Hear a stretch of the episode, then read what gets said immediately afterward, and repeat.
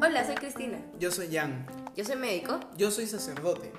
Antes creía que la ciencia y la fe eran polos opuestos. Sí, luego nos conocimos, conversamos y nos dimos cuenta que hay muchos puntos que tenemos en común. Y que para hablar de estos temas tenemos que estar Sin sin, anticuerpos. And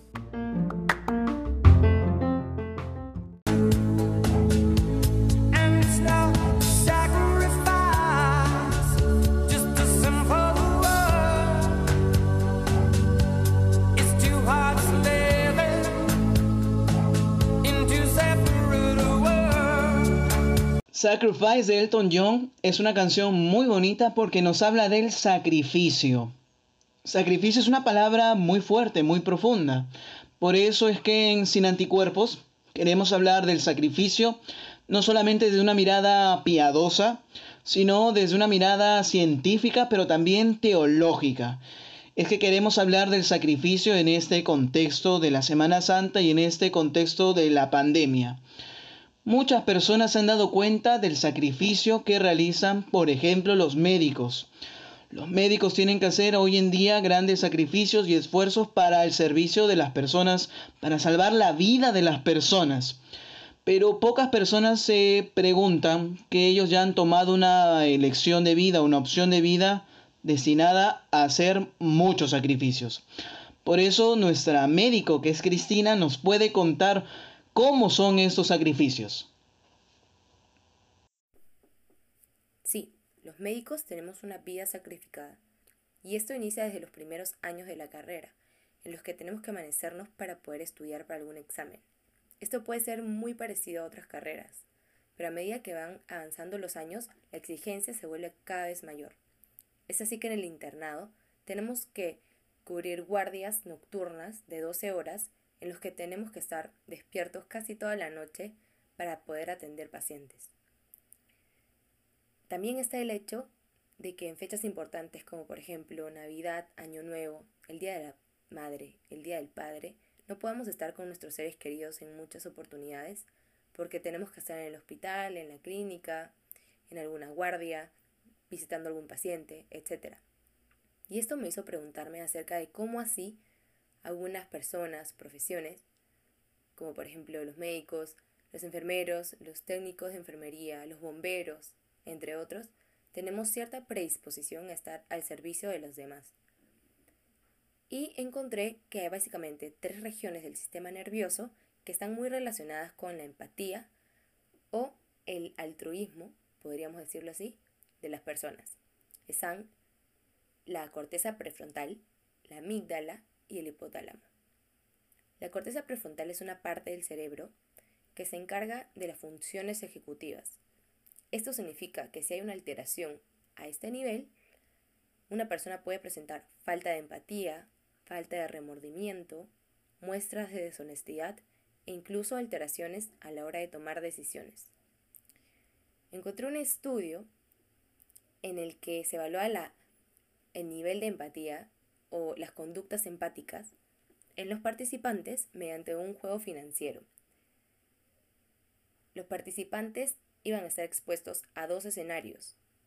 En el primero, podían escuchar la conversación entre su contrincante y el entrevistador, en el que el contrincante le contaba que había fallecido su hijo.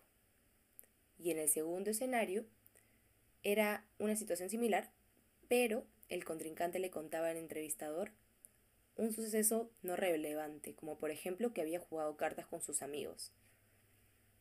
Lo que se pudo encontrar en este estudio fue que las personas que tenían una alteración en la corteza prefrontal ventromedial no habían mostrado conductas muy empáticas al momento de escuchar al primer escenario, al contrincante que había sido puesto en una situación de sufrimiento, que en este caso era la pérdida de un ser querido.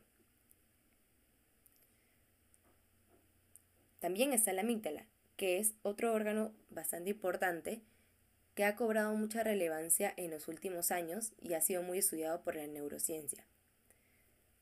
Este es importante en la parte de la conducta y el reconocimiento de las emociones de las personas. Se ha encontrado que personas con problemas de controles de conducta tienen una amígdala más pequeña, así como poca materia gris en diferentes partes del cerebro.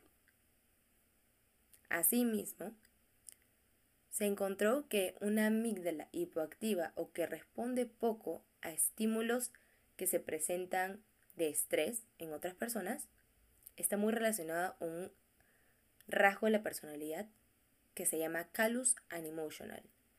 Esto está muy relacionado a una conducta agresiva de las personas, a que sean más atrevidas, más impulsivas. Y por último, tenemos el hipotálamo, que es un órgano muy importante no sé si es que ya lo hemos mencionado anteriormente en otros episodios, pero está relacionado a la producción o bueno, el control de ciertas hormonas, que son la oxitocina, el cortisol y la vasopresina. En este caso, el hipotálamo participa en la, en la fisiología de las personas que tienen una alteración en la empatía. Y esto es porque hay una inactivación de los receptores de la oxitocina en el hipotálamo. Sin embargo, esta empatía o altruismo que viene por parte de muchas personas, sobre todo en este caso que estamos hablando de los médicos, no solamente tiene una causa biológica, sino es multifactorial. También se puede deber al compromiso que tienen los médicos con sus pacientes, al compromiso con su carrera, entre otras cosas. Pero también tenemos, aparte de estos pequeños sacrificios que hacemos los médicos, otro tipo de sacrificio mayor. Por ejemplo, en el caso del sacerdote, que se dio su ventilador mecánico, que incluso su propia comunidad le había comprado para poder salvar la vida de otra persona. ¿Nos puede explicar un poco más acerca de estos sacrificios, padre? Cristina, podemos hacer una distinción entre una vida sacrificada, esos pequeños sacrificios a los cuales te refieres, y sacrificar la vida, como el ejemplo que has puesto de este sacerdote que da su respirador, sacrificando su propia vida para salvar la vida de otra persona.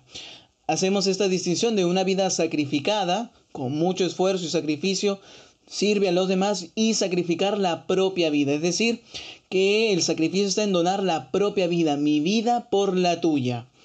Cuando hablamos de este tipo de sacrificio, es la propia vida que se entrega para salvar la vida de otra persona, estamos bajo algunas condiciones. Quiere decir, en primer lugar, que no hay otra forma de salvar la vida que donando la propia vida. Esa es una condición. Y la segunda condición es que soy yo la única persona que puede hacerlo. Para entenderlo mejor tenemos que ir a ejemplos reales, a ejemplos de la vida real. Por ejemplo, la vida de Agatha Moss, que una jugadora de la selección polaca de voleibol, una modelo muy hermosa, muy bonita y además una cristiana notable. En el 2008 a esta persona, Agatha, le detectan cáncer, pero ella como estaba embarazada, decide rechazar todo tipo de tratamiento que pudiera poner en peligro la vida de su hija. Esta voleibolista Agatha murió con 27 años, murió salvando la vida de su hija. Poco antes de su muerte ella dijo lo siguiente, y la cito, No me arrepiento de mi decisión. Si tuviera que optar de nuevo, tomaría la misma decisión. Soy feliz y me voy satisfecha. Aquí está la cita de Ágata. Ágata murió en, en lugar de su hija, porque no había otra persona que pudiera hacerlo más que ella y porque no había otra forma de salvarle la vida a su hija que decidiendo no recibir tratamiento para el cáncer. Así vemos ya que no solo una vida sacrificada, sino también vemos el sacrificio de la propia vida, la vida de los médicos, de los sacerdotes, de los bomberos, de los policías, de los militares que muchas veces en algunas oportunidades sacrifican la propia vida. Pero alguien podría preguntarse, ¿qué consiguen estas personas muriendo por alguien más? ¿Se consigue algo acaso sacrificando la propia vida? ¿No sería mejor mantenerse con vida, como puede ser el caso de algún médico o de algún sacerdote? ¿No sería mejor que el médico, que los sacerdotes se mantengan con vida y de esa manera poder seguir ayudando a más personas? Vamos a ver por qué esto es interesante. Nosotros tenemos que recordar que para hablar de sacrificar la propia vida, ya hemos dicho estas dos condiciones, que solamente sacrificando la propia vida se salvaría la vida de otra, y no hay otra persona que pueda hacerlo más que uno mismo. ¿Qué se consigue con todo esto? Se consigue salvar la vida enseñando que hay una vocación profunda del ser humano. ¿Cuál es esta vocación? Que el ser humano está llamado a ser para los demás, dejar de aferrarse a sí mismo y de esta manera encontrarse a sí mismo en el amor y en el amor encontrar el propio sentido de la vida. Jesús lo dice de una mejor manera en el Evangelio. Jesús lo dice en el Evangelio de San Juan que si el grano de trigo no cae en tierra y muere, permanece solo, pero si muere da mucho fruto. Si el grano cae en tierra y no decide morir, se queda solo, sepultado bajo tierra. Pero si muere, de su sacrificio brota la vida. Vamos, volvamos al testimonio de Ágata. Ella pudo recibir un tratamiento contra el cáncer, salvar su propia vida y quizá a futuro tener más hijas. Pero libremente, por amor, ella decide ofrecer su vida para que pueda nacer su hija. Esa hija, fruto del sacrificio, va a tener vida, pero no una vida cualquiera, sino una vida que es fruto de un amor tan grande que llevó a su madre a donarse, a entregarse, a sacrificarse. Y la vida de Ágata, si lo vemos por otro lado, su vida tiene sentido en el amor y de esa manera encuentra la vida misma. Y es que la vida empieza cuando se asume la suerte del grano de trigo que nos dice Jesús. Cuando uno vive la vida como una ofrenda, cuando uno se abre a los demás, cuando uno se pierde a sí mismo. También lo dijo Jesús en el Evangelio. Quien ama su vida en este mundo la pierde, pero quien ofrece su vida para los demás la guardará para la vida eterna. Por eso queremos señalar lo importante que es sacrificar la propia vida. Cristina, tú como médico, voy a ponerte un caso un poco difícil, un poco complicado. ¿Tú como médico estarías dispuesta a dar la vida por otra persona? Pero vamos a complicarlo un poquito más. ¿Tú como médico estarías dispuesta a donar tu propia vida por alguien, no sé, que alguien que está en la cárcel, algún reo, algún preso, ¿tú darías la vida por otra persona con estas condiciones? Uy, padre, me ha hecho una pregunta muy difícil de responder. A ver, como médico, en realidad no tendría la obligación ni el deber de dar mi vida por un paciente. Y bueno, en este caso me está hablando de un paciente que sería preso, que para los médicos en realidad no tendría alguna implicancia, ya que nosotros debemos ver a los pacientes no por su condición moral, sino por su condición de personas. Por otro lado, como persona yo, como cristiana, creo que sería una decisión para la cual tendría que pensar bastante antes de poder responder. Y pues también como cristiana, puedo decir que sobre todo en esta Semana Santa, viendo a, a Jesús dando su vida por tantas personas, eso me da un ejemplo de lo que podría hacer. No es que Jesús me lo pida, pero es un modelo para todos nosotros los cristianos. Por otro lado, para las personas que no tienen fe, que no son creyentes, puede resultar un poco crudo, un poco chocante de repente ver a un hombre crucificado al cual le tenemos tanto tanta devoción los cristianos. Entonces, usted, padre, nos podría explicar un poco más sobre el sentido del sacrificio de Jesús en la cruz? Sí, Cristina, entiendo tu pregunta y la entiendo bien, porque una persona que no conoce a Jesús, no conoce su amor, es muy difícil pensar cómo un hombre está ahí en la cruz, en el madero, que todas las personas le rinden adoración. Como bien ha dicho, es, es bastante fuerte, incluso hasta sádico. Pero en el contexto de todas las religiones sabemos que los sacrificios es algo central en las religiones. Muchas religiones realizan sacrificios para purgar una culpa, para expiar la culpa, el mal y volver de esta manera a reunirse, unirse a lo que es divino. Pero el cristianismo tiene algo diferente. El cristianismo no es la religión de la culpa, no es la religión del sufrimiento por el sufrimiento, no, el cristianismo es la fe en el amor en una persona, en el amor que Dios nos tiene en una persona que es Jesús. Y aquí está el sacrificio de Jesús. Jesús justamente muestra el amor hasta el extremo, ofreciendo su vida en la cruz. Volvamos a pensar en el ejemplo de Ágata, que ofrece su vida por amor a su hija, para que ésta tenga vida, para que ésta pueda vivir. Y siempre se ha dicho que Jesús ofreció su vida por amor a nosotros. ¿Qué diferencia habría entre el sacrificio de Ágata y el sacrificio de Jesús?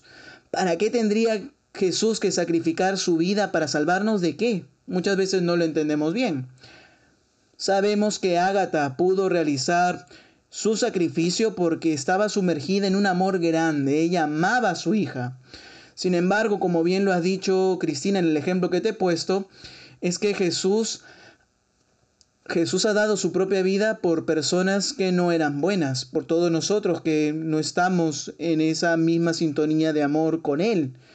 Jesús ha dado su propia vida y aquí en la cruz está clavada una persona que no es cualquier persona. En la cruz está clavada el amor mismo. Jesús, que es el Hijo de Dios, hecho hombre. Jesús murió porque nadie más podía hacer en su lugar lo que Él hizo por nosotros. Y lo hizo para salvarnos del pecado. Pero ¿qué es el pecado? Porque tantas veces estamos nosotros diciendo el pecado, la culpa. Si no hacemos nada mal a nadie, no hacemos ningún daño a nadie, ¿qué sería el pecado? Para entender bien el sacrificio de Jesús hay que ver que el pecado no es otra cosa que nuestro egoísmo. Somos buenas personas, sí, pero no estamos dispuestas a abrirnos por completo al amor. El pecado es la tristeza, el sufrimiento de vivir encerrado en uno mismo. Es el límite de la muerte, el límite de la propia soledad. Es el límite de haberse cerrado al amor que es Dios. Por eso, en Jesús, Dios se acercó tanto a nosotros y ahí está la diferencia frente a todas las demás religiones. Las demás religiones cuando realizan sacrificios, sacrificio es una palabra que quiere decir sacrum facere, viene de latín, que significa hacer algo sagrado. Los seres humanos realizamos esta actividad sacrificial para unirnos a lo divino. Pero en el caso del sacrificio de Jesús, no es el hombre quien se acerca a Dios y le ofrece un sacrificio para restablecer para restablecer la alianza, el equilibrio. No, sino que es Dios quien se acerca a los hombres para ofrecer su propia vida. Es al revés. Es Dios el que se acerca para ofrecer él mismo su sacrificio. Es la prueba del amor incomprensible de Dios que se hace pequeño, que se anonada, que se humilla para salvar al hombre aunque no lo merezca. Es el acercamiento de Dios hacia nosotros y no al revés. Palabras de Joseph Ratzinger dice que para nosotros el principio constitutivo del sacrificio no es la destrucción, sino el amor. Es la expresión en el amor en un mundo que se caracteriza por la muerte y el egoísmo. Fin de la cita de Ratzinger. Se trata pues de ese carácter absoluto del amor, solo podrá ofrecer aquella persona que es el amor mismo de Dios, que Dios se ha hecho amor humano, es decir, en Jesús. Jesús se puso en lugar nuestro para que nos dejemos salvar por su amor.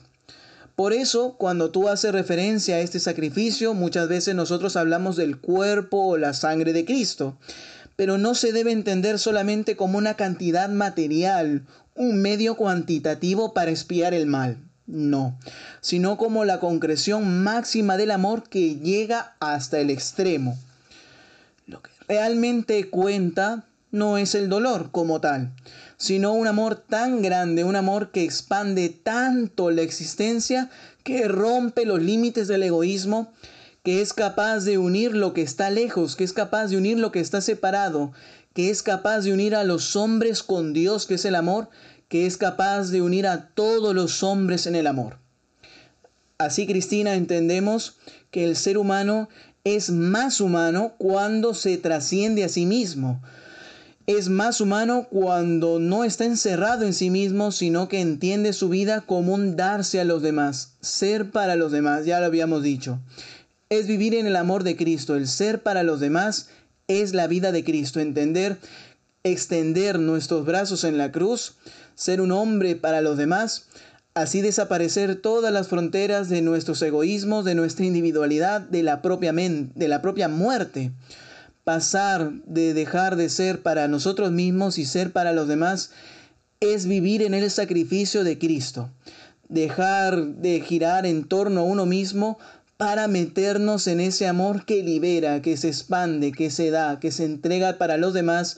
De esta manera, dar la propia vida da sentido a la vida, supera la muerte y entendemos por qué un sacrificio tan grande como el de Jesús es tan importante para nosotros los cristianos. Ya para terminar este episodio, no nos queríamos ir sin antes dejarles nuestros tips. El primer tip sería que no desprecies los pequeños sacrificios que haces por los demás en el día a día. El segundo tip es que hagas cada sacrificio, por más pequeño que sea, con amor. Como tip número 3, vamos a decir lo siguiente. Considera el sacrificio de Jesús. Para las personas que son creyentes, el sacrificio de Jesús es el centro de la fe, de nuestra fe cristiana. Pero para las personas que no son creyentes, también considerar el sacrificio de Jesús nos hace ver que el ser humano, su vocación está llamada a donarse a los demás, a entregarse a los demás. Somos capaces de romper esas barreras del egoísmo, de la individualidad, para ser con los demás y de esta manera dar vida. Considera el sacrificio de Jesús. Muy bien, vamos a ponerle título a nuestro episodio, que me imagino que ya deben intuir cómo se va a llamar. Sí, es la canción de Elton John que hemos escuchado al inicio, Sacrifice. Y cuando tú vuelvas a escuchar esta canción, seguramente, seguramente podrás ver el sacrificio de una manera distinta, sin anticuerpos. Chao, nos vemos.